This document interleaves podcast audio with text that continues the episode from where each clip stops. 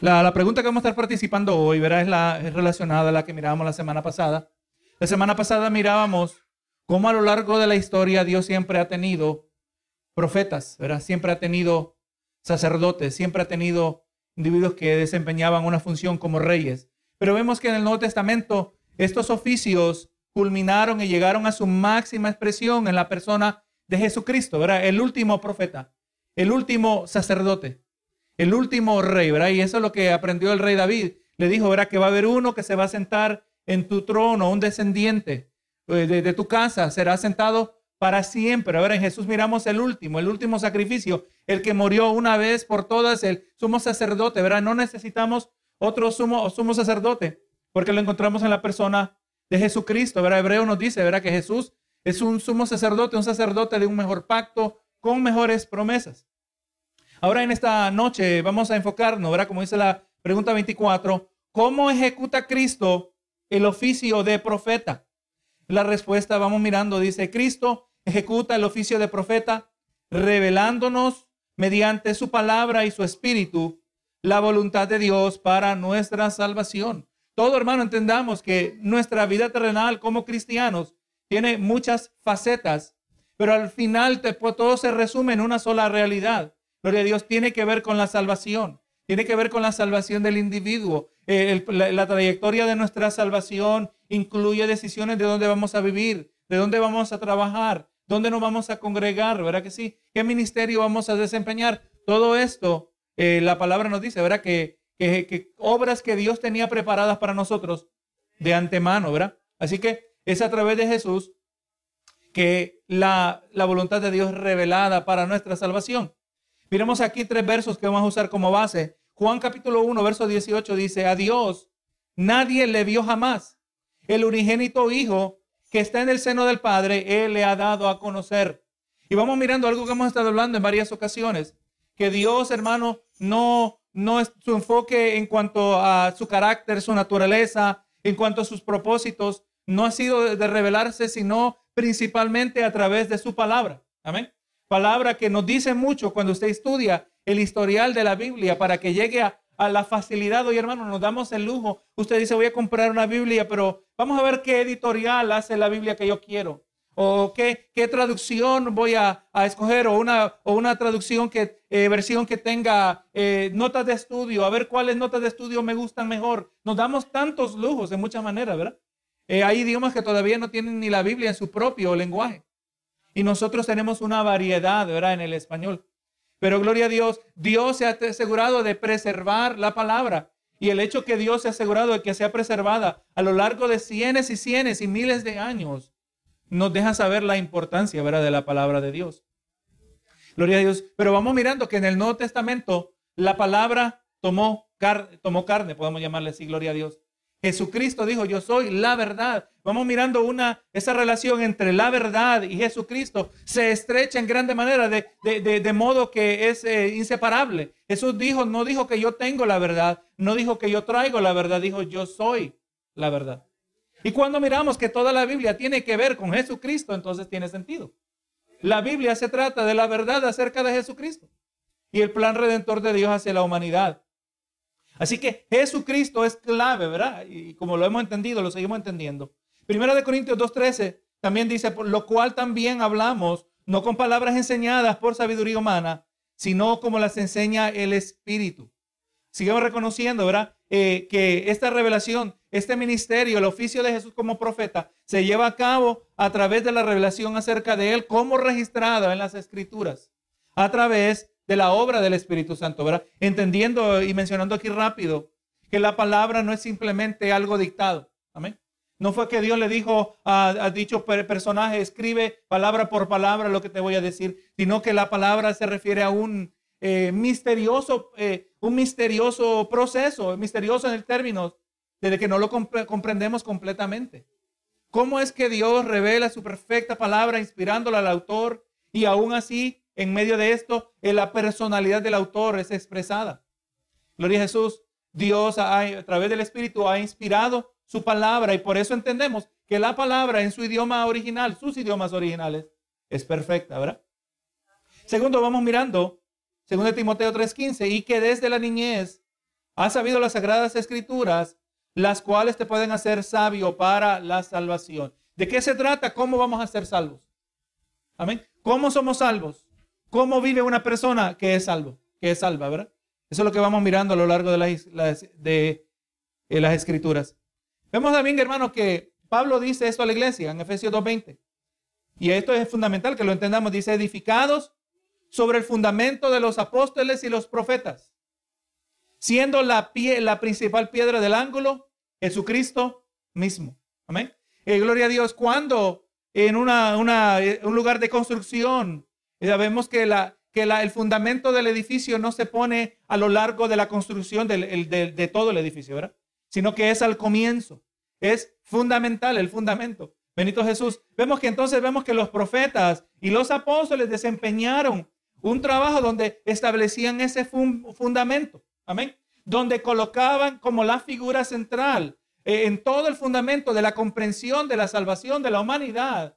Los apóstoles y los profetas establecieron el fundamento y la piedra principal del ángulo es Cristo.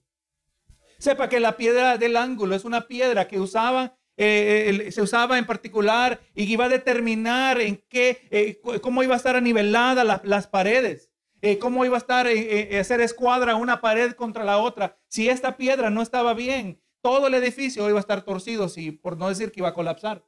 Es fundamental que la piedra estuviera recta, perfecta. Y eso nos deja saber en la persona de Jesucristo. Así que de la misma manera que otras piedras del fundamento descansan sobre la piedra principal del ángulo, así también los apóstoles y los profetas sobre el Señor Jesucristo. O sea, todo señala a Cristo, ¿verdad? Y todo se basa y todo depende del Señor Jesucristo. Pablo no es más importante en su labor que la revelación de Jesucristo, sino que Cristo, Pablo eh, refiere que él solo edifica sobre el fundamento. Benito Jesús. Vemos que los profetas del Antiguo Testamento fueron en verdad autorizados para hablar de parte de Dios. Y lo que ellos escribieron y dijeron fue la misma palabra de Dios, pero no fue bajo su propio poder que ellos hablaron. Hoy en día, hermanos, sepa que se ha reconstituido, se ha redefinido lo que es el ministerio de un profeta, lo que es un ministerio de un apóstol. Hoy en día hay salieron grupos que dicen que un profeta puede hablar de parte de Dios, pero no tiene que estar correcto todo el tiempo. Cuando en Deuteronomio claramente la palabra nos dice, ¿verdad? Que cuando la prueba de un falso profeta es que esté 100% correcto, 100% del tiempo, ¿verdad? Así que cuando fulano dice, Dios dice, esa persona usted lo va a, tomar y lo va a, medir a la más estricta norma, porque si Dios dice, Dios no se equivoca. Amén. Por lo tanto, tenemos que tener cuidado. Yo no voy a decir, mira, Dios dice. No, no, soy el que, yo soy el que digo. Pero cuando Dios dice, Dios no se equivoca. Amén. Eh, y tenemos que tener discernimiento en esta área. Pero los profetas que hablaron, hablaron de parte de Dios. La palabra nos dice que el profeta Samuel, que también fue sacerdote, que también fue juez, Samuel dice la palabra que ni una de sus palabras cayó en tierra. Todo lo que él hablaba de parte de Dios, porque venía de parte de Dios, se cumplía. Gloria a Dios. Y ahora vemos, hermanos, que que el Espíritu de Cristo, el Espíritu Santo, habló a través de ellos, dice en 1 de Pedro 1.11, el Espíritu de Cristo que estaba en ellos, el cual anunciaba de antemano los sufrimientos de Cristo. Por ejemplo, viene a mente el profeta Isaías, que escribió cientos de años antes de la venida de Cristo, ¿verdad? Del primer, la primera venida de Cristo, anunció los sufrimientos de Cristo. Y hermano, y esto lo he mencionado en varias ocasiones, pero sepa, hermano, la historia de la humanidad desde el tiempo pasado, desde Adán y Eva, todo señalaba hacia el futuro, hacia la primera venida de Cristo. Amén.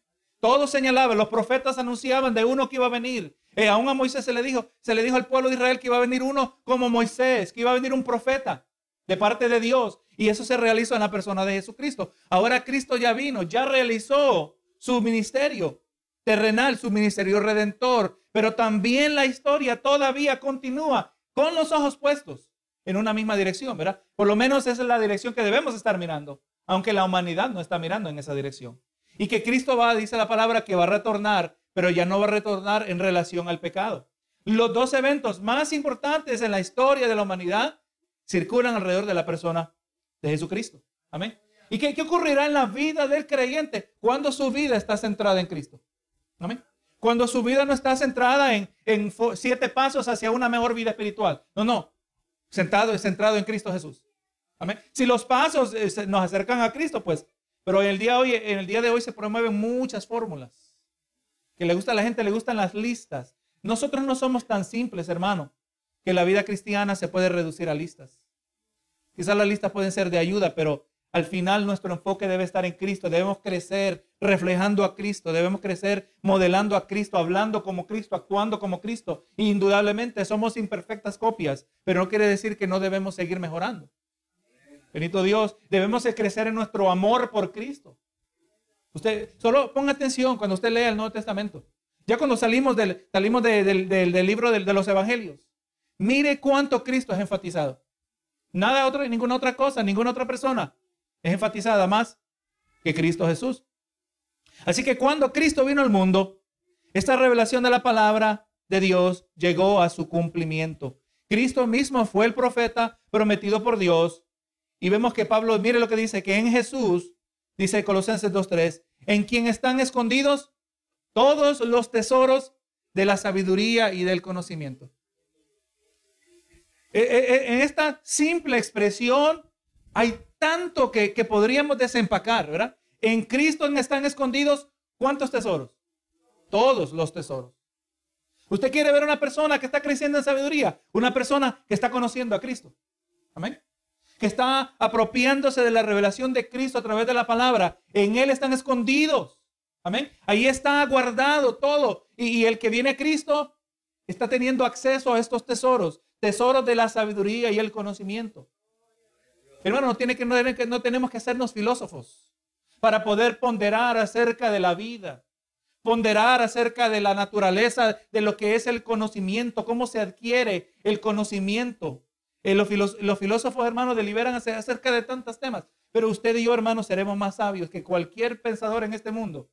¿Cuándo vamos conociendo a Cristo? Amén. Cuando vamos conociendo, en Él están escondidos todos los tesoros. Es posible que usted vaya y se vaya en oración esta noche, mañana. Señor, ¿a qué se qué tesoros? ¿Qué tesoros están escondidos en ti, Cristo Jesús? Y ahora tú me has dado acceso. Y no estamos hablando, hermano, de con la mentalidad materialista de hoy, ¿verdad? Estamos hablando de las riquezas acerca de lo que es importante de la vida. Eh, había un hombre, un hombre rico que había ganado millones de dólares, quizás billones. Y, ahora en la última etapa de su vida le dice, oye, usted señor ha logrado tanto, ha ganado tanto dinero. dice, dice, todo mi dinero yo lo regalara gran, alegremente con haber, por haber tenido un matrimonio que hubiera funcionado.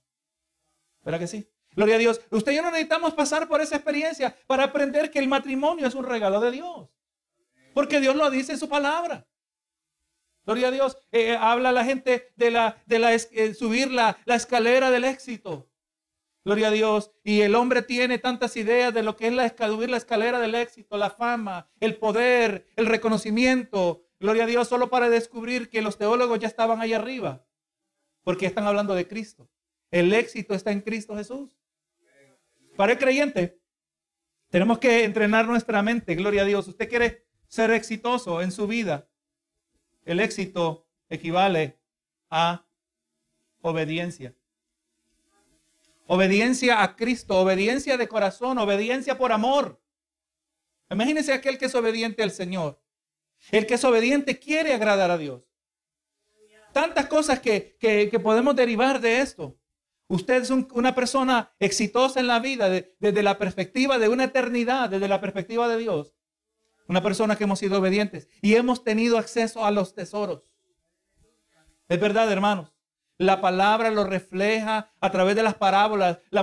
Eh, la, parábola, gloria a Dios, de la moneda perdida. La, parábola de la perla. Vamos mirando, ¿verdad? Tesoros que fueron encontrados. Ahora, la, pregunta que usted y yo nos vamos haciendo es, ¿estoy yo participando de ese tesoro que es Cristo Jesús? O, o habrán otras cosas que me distraen. Gloria a Dios.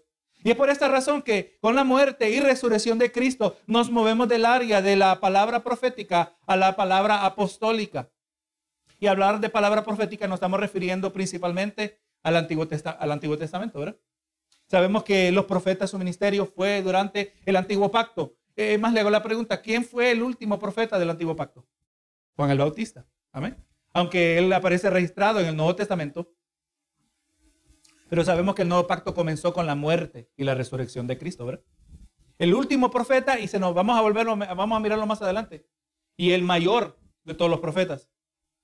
Vemos que el Antiguo Testamento en su entero es un libro de promesa, mientras que el Nuevo Testamento eh, pertenece al ámbito del cumplimiento. Así que eh, uno promete el Antiguo Testamento, el otro cumple el Nuevo Testamento, ¿verdad? Vamos mirando que todo lo profetizado, todo lo anunciado, toda anticipación que se desarrollaba en los corazones de los hombres y habían siervos y siervas de Dios cuyos corazones estaban llenos de anticipación.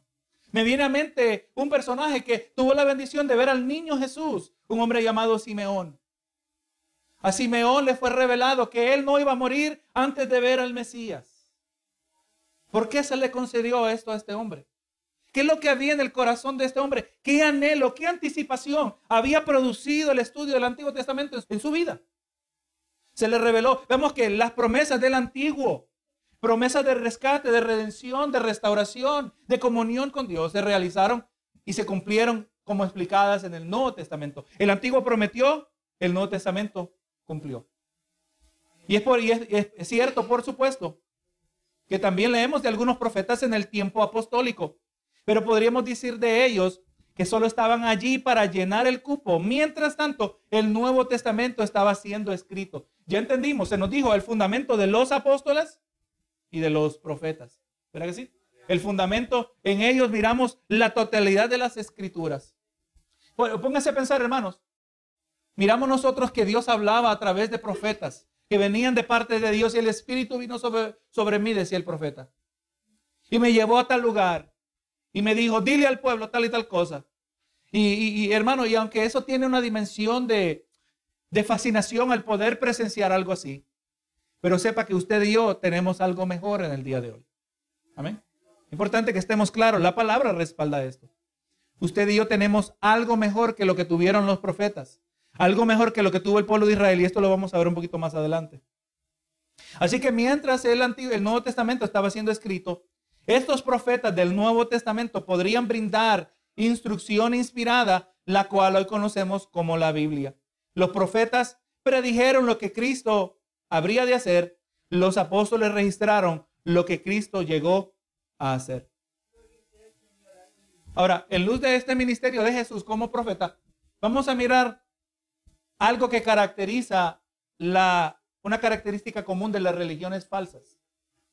La falsa religión afirma poseer otra autoridad religiosa aparte de las escrituras de Cristo. Eh, eh, porque con las palabras de Cristo son por medio de su espíritu a través de la Biblia. Vamos mirando que las falsas religiones se van afuera. Vos tienen otras fuentes que consideran autoritativas. Por ejemplo, tenemos la Iglesia Católica Romana. Por ejemplo, que enseña la doctrina de sucesión apostólica. Ellos dicen que los apóstoles transmitieron su autoridad a sucesores. Y dicen que estos sucesores, llamados el Papa, los papas, tienen poder para hablar la palabra de Dios. Eso es lo que creen los católicos en el día de hoy, ¿verdad? Se cree que el Papa en el día de hoy es un sucesor de una línea de sucesores que vinieron después del primer Papa. ¿Verdad? Que ellos entienden que fue Pedro. Entonces dicen que esos sucesores tienen el poder para hablar la palabra de Dios. Y cuando un papa habla, y aquí un término técnico, ex cátedra, hablando de, la silla de Pedro, o en otras palabras, con esa capacidad oficial, eh, consideran que el papa cuando habla en esta capacidad oficial, habla sin error. Y en esta creencia, según ellos, Cristo no completó su revelación divina. Esto quiere decir que él no era, de acuerdo a la creencia de ellos, el último profeta. Gloria a Dios. Ya entendimos que Jesús es el último sacerdote. Benito Jesús. El último sacerdote desempeñó su ministerio. De la misma manera, el último profeta. Ya entendemos que no hay que buscar otro rey. Tenemos al rey de reyes y señor de señores. Pero los católicos creen que, eh, Jesús, en, en términos prácticos, no fue el último profeta. Y a raíz de esto, la sucesión de profetas no llegó a su fin con Jesucristo. Y es aquí donde la Iglesia Católica, una de las áreas, donde demuestra su apostasía. O sea, hermanos, en otras palabras, eh, podríamos decir que un individuo que tiene, que afirma esta creencia no puede ser salvo, no importa cuán devoto sea. No importa cuán eh, reconozca a Jesucristo su obra redentora, pero ahora le está dando al hombre un lugar que no le corresponde, ¿verdad?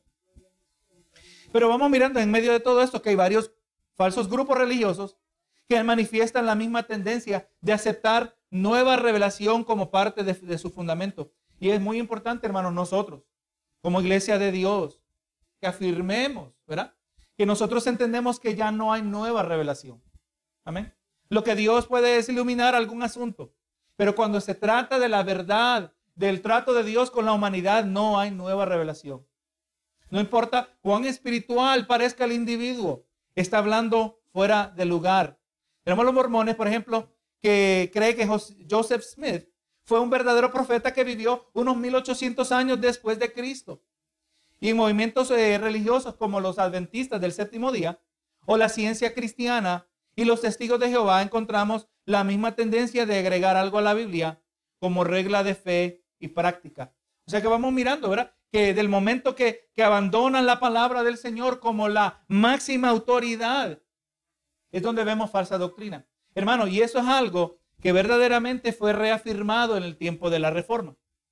Entonces, hermano, la iglesia y la iglesia en, la reforma se hizo un redescubrimiento, amén, de, de la Biblia. Un redescubrimiento ya no era la misa la figura importante, sino era la predicación de la palabra. La máxima autoridad no era el Papa, sino la palabra del Señor. Eh, algo que para nosotros es obvio, ¿verdad? Pero sepa, hermano, y damos gracias que no vivimos en aquellos tiempos. La Biblia no estaba tan accesible en aquellos, no, mejor dicho, no era accesible. Amén. La Biblia no era ni en los idiomas de las personas que lo podían entender y eso fue, muchos perdieron la vida a lo largo de los siglos para poder eh, traducir la palabra a, idiomas comunes, el, inglés y el español. En particular, Martín Lutero tradujo la Biblia al alemán. Pero demos gracias, hermano. Así que entendiendo todo, y si usted, si usted investiga esta historia, eh, yo espero que le anima más a leer la palabra del Señor. Si estas personas estuvieron dispuestos a perder la vida por traducir la Biblia, entonces nosotros debemos, verá, entendemos que debemos darle la importancia para leer la palabra del Señor.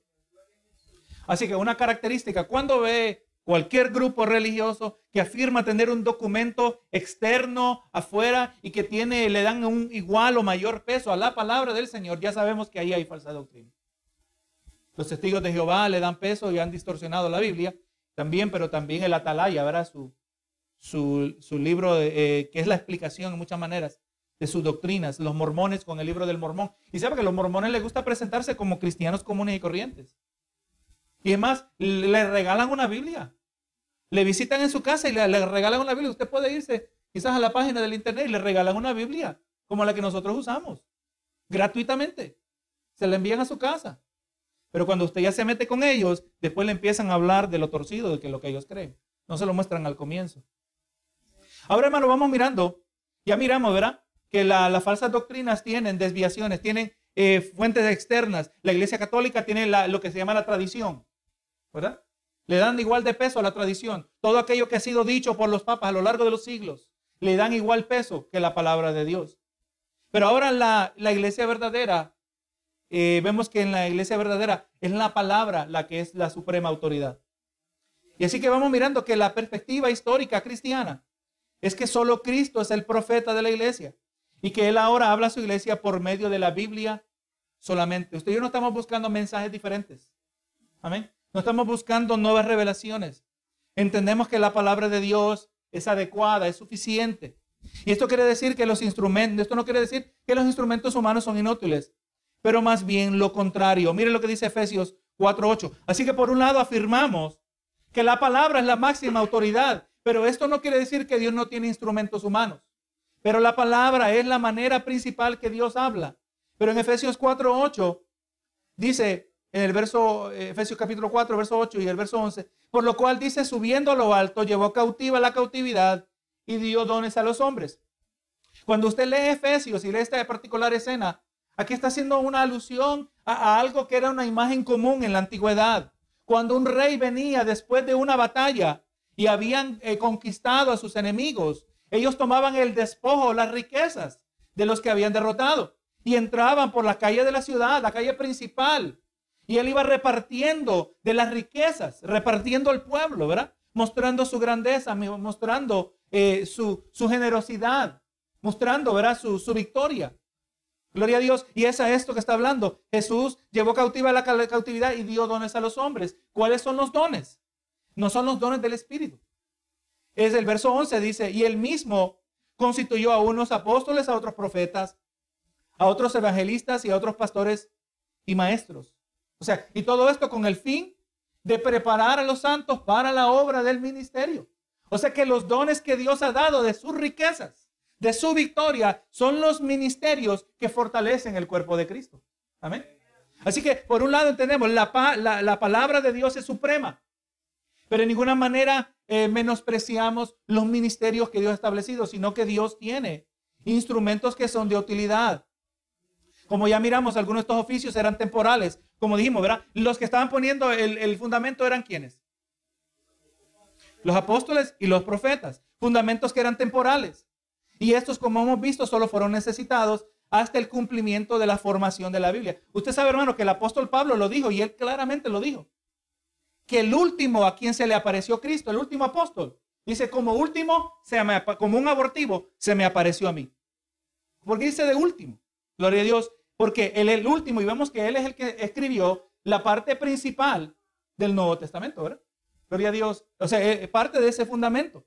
Pero vamos mirando que otros oficios como evangelista y lo que son pastores maestros son el don permanente de Cristo a la iglesia. Y esto quiere decir que Dios continúa eh, llamando siervos a estos oficios en el día de hoy. Pero lo que queremos aclarar aquí es que no son instrumentos de nueva revelación. Amén. Y le digo, hermanos, que es algo que se está torcido en el día de hoy. Gloria a Dios. Muchos, le voy a decir, hay muchos que en el día de hoy, cuando usted mira África, usted mira los evangelistas de África, los pastores, los apóstoles de África, son celebridades. Amén.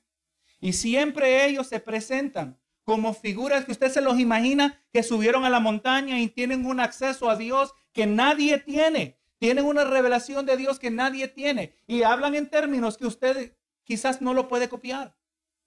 No puede, hablan verdades que, que son tan aisladas a ellos mismos. Cuando, hermano, vamos mirando que cuando la palabra es la máxima autoridad, usted puede aprender la palabra de la misma manera que yo la aprendo.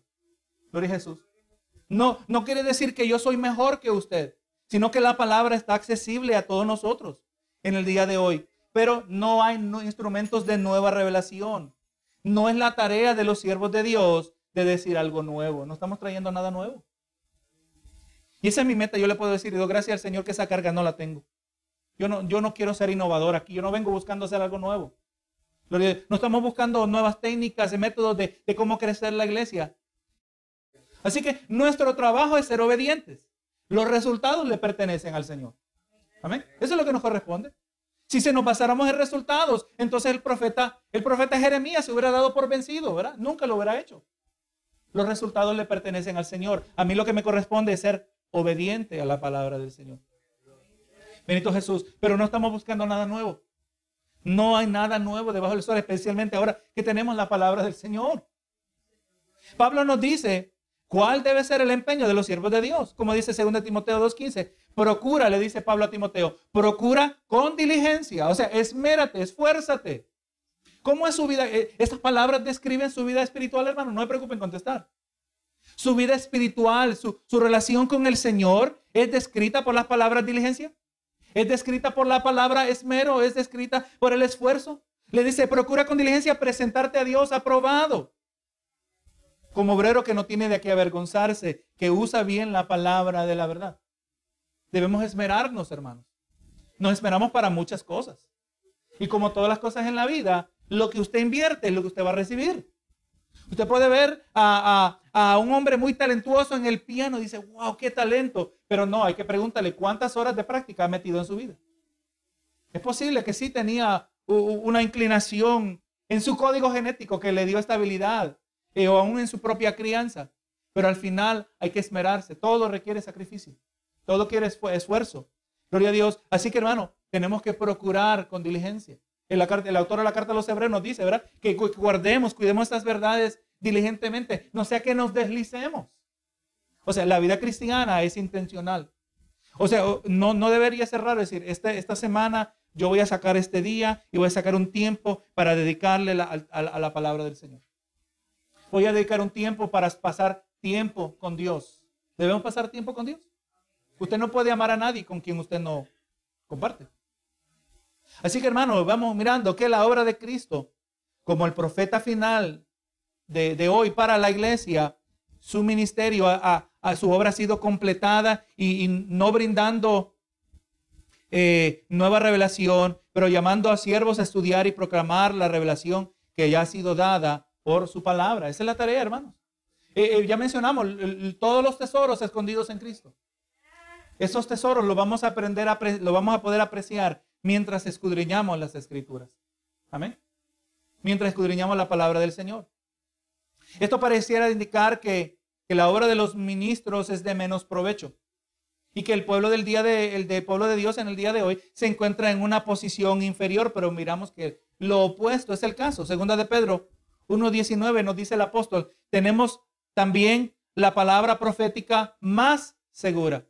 En aquellos entonces, hermanos, tenían que discernir si el profeta venía de parte de Dios. ¿Verdad que sí? El, el mismo apóstol Pablo advertía a la iglesia, usted lo ve en el libro de los Hechos. Le deja saber a los hermanos en Mileto, le dice, hermanos, yo sé que cuando yo me vaya, no lo voy a volver a ver su cara, pero cuando yo me vaya van a venir falsos profetas, van a venir lobos rapaces, aquellos que no perdonarán el rebaño.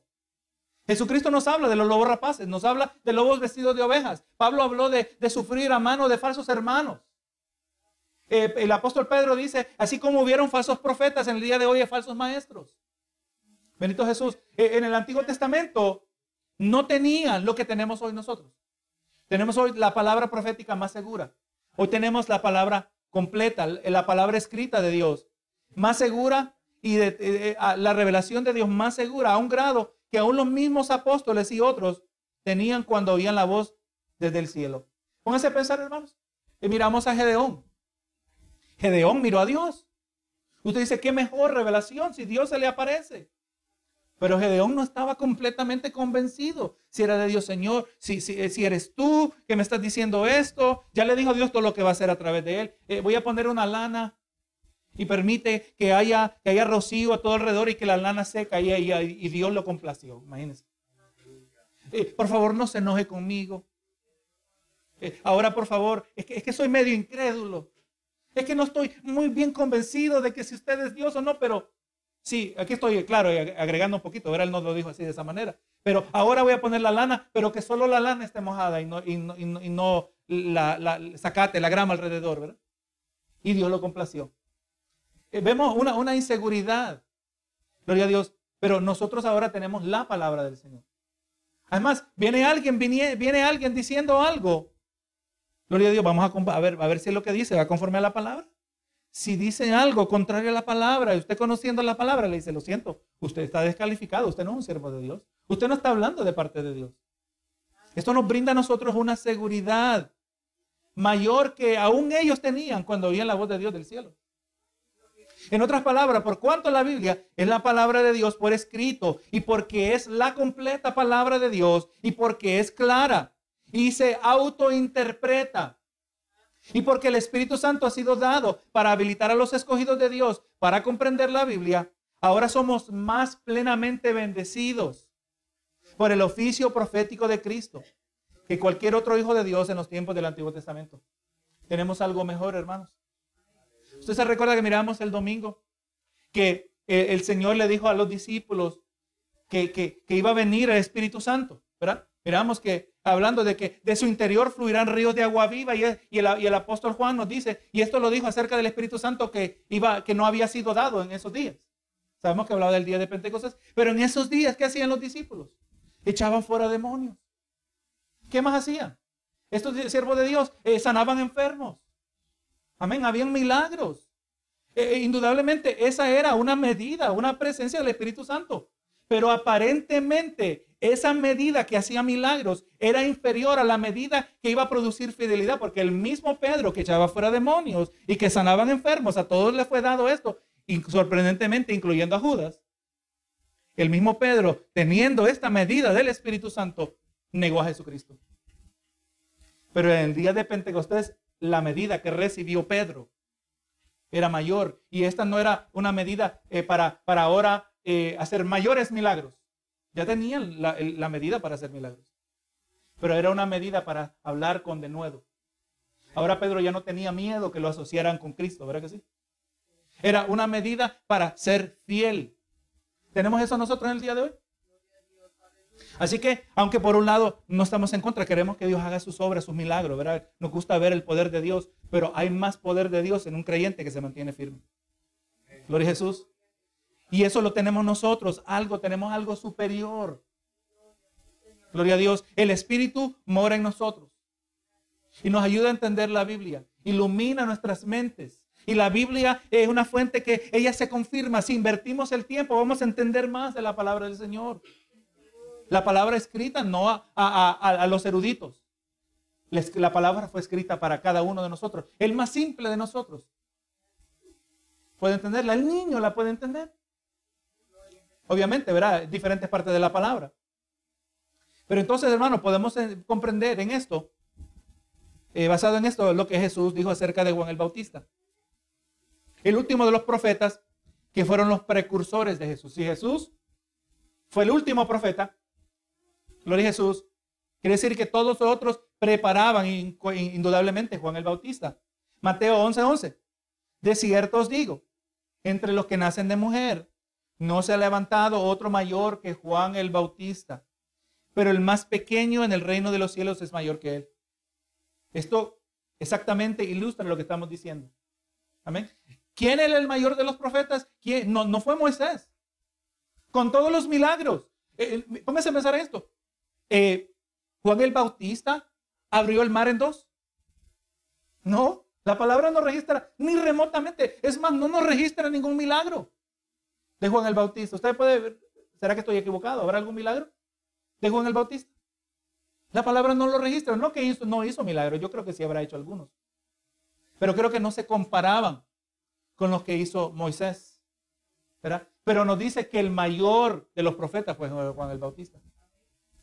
Y dice que el mayor de los profetas, mayor que Moisés, mayor que el profeta Samuel, que fue usado en gran manera de parte de Dios, mayor que el profeta Elías, mayor que Eliseo, mayor que todos estos destacados profetas, que aparecen registrados en el Antiguo Testamento. Juan el Bautista es el mayor de ellos y ahora nos dice que el más pequeño en el reino de los cielos es mayor que él.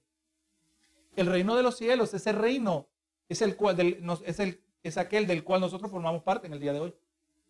Nosotros somos parte de ese reino. Jesús dijo, ¿verdad? Que si, si soy yo el que echa fuera demonios, el, Cristo, el, reino, el reino de Cristo ha llegado. Gloria a Jesús. Así que hermano, vamos mirando que esto, que el más humilde creyente de hoy está colocado en un más alto nivel de conocimiento que Juan. Y esto es porque Cristo ahora revela la voluntad de Dios a cada creyente directamente por su palabra y espíritu. En otras palabras, nosotros tenemos acceso a una mayor medida del espíritu que aún el mismo apóstol, el mismo Juan el Bautista. ¿Estamos de acuerdo, hermanos? Quiero que lo pensemos bien. No quiero que lo, lo, lo vaya a aceptar solo porque lo estoy diciendo yo.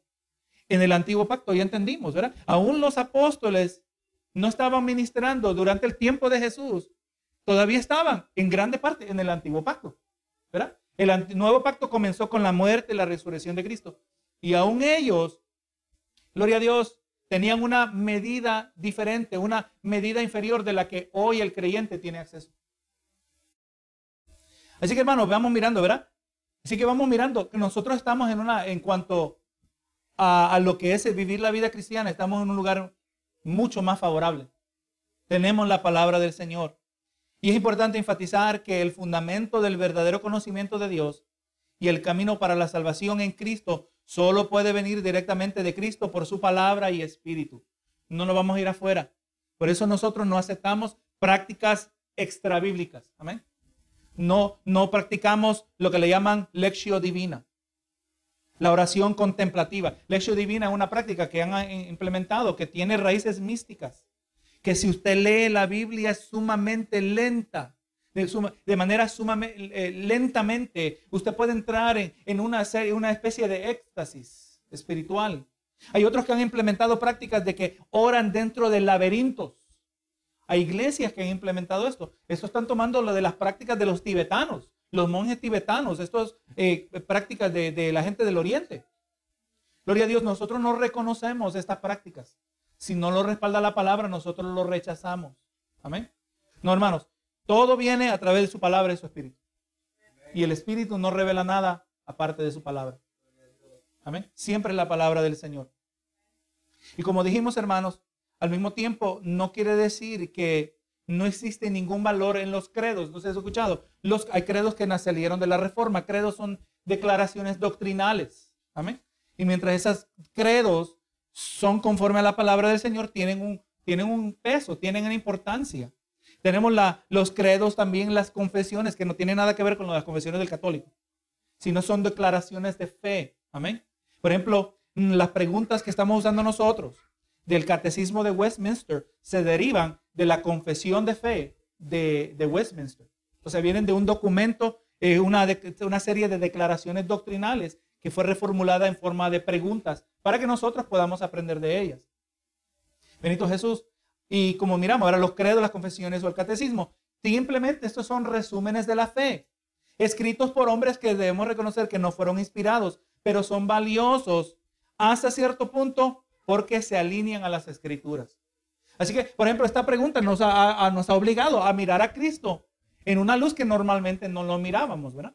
Pero vamos mirando que exactamente es lo que describe la, la palabra. Cristo es el profeta de Dios.